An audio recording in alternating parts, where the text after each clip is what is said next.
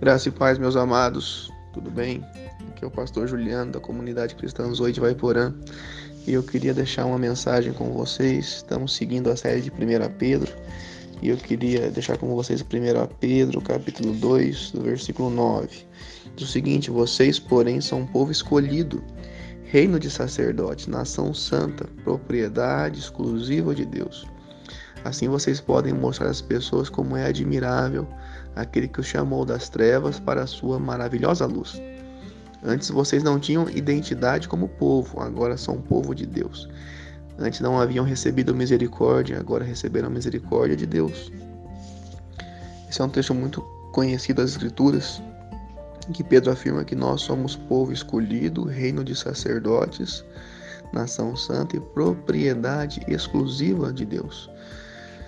A minha vida é a sua quando nós entregamos ela a Jesus, ela se torna propriedade exclusiva do Pai. E como propriedade exclusiva, ele deseja cuidar. É como se fosse um jardim, em que agora, quando nós entregamos nossa vida a Deus, ele tem o direito, nós entregamos a ele todo o direito de cuidar desse jardim da forma que ele quiser cuidar.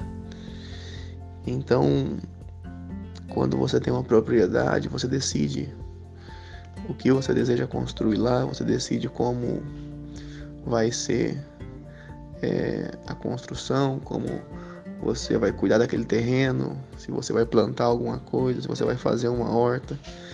E da nossa, na nossa vida, quando nós nos tornamos povo de Deus e propriedade dele, ele também decide como deve ser nossas atitudes, como deve ser o nosso procedimento, quais devem ser as nossas respostas. E a intenção dele é que nós venhamos a nos parecer com seu filho Jesus Cristo. Então ele vai moldando esse jardim.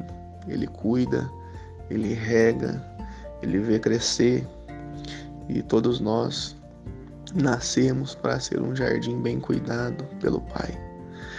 Então, você que já entregou sua vida a Cristo, deixe Deus cuidar de você. Deixe Ele te direcionar.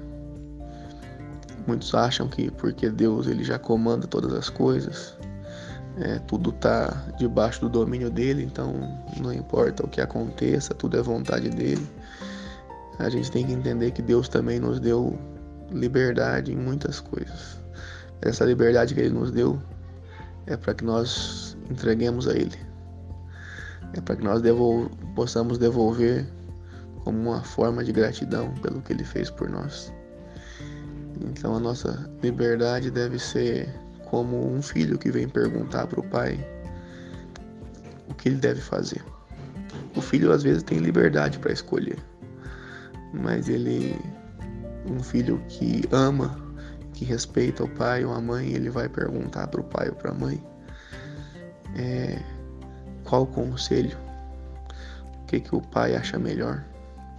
E nós também sujeitamos a nossa liberdade à vontade de Deus, porque Ele sabe o que é melhor para nós. Então que você possa entender que essa é a sua nova identidade, você é povo de Deus.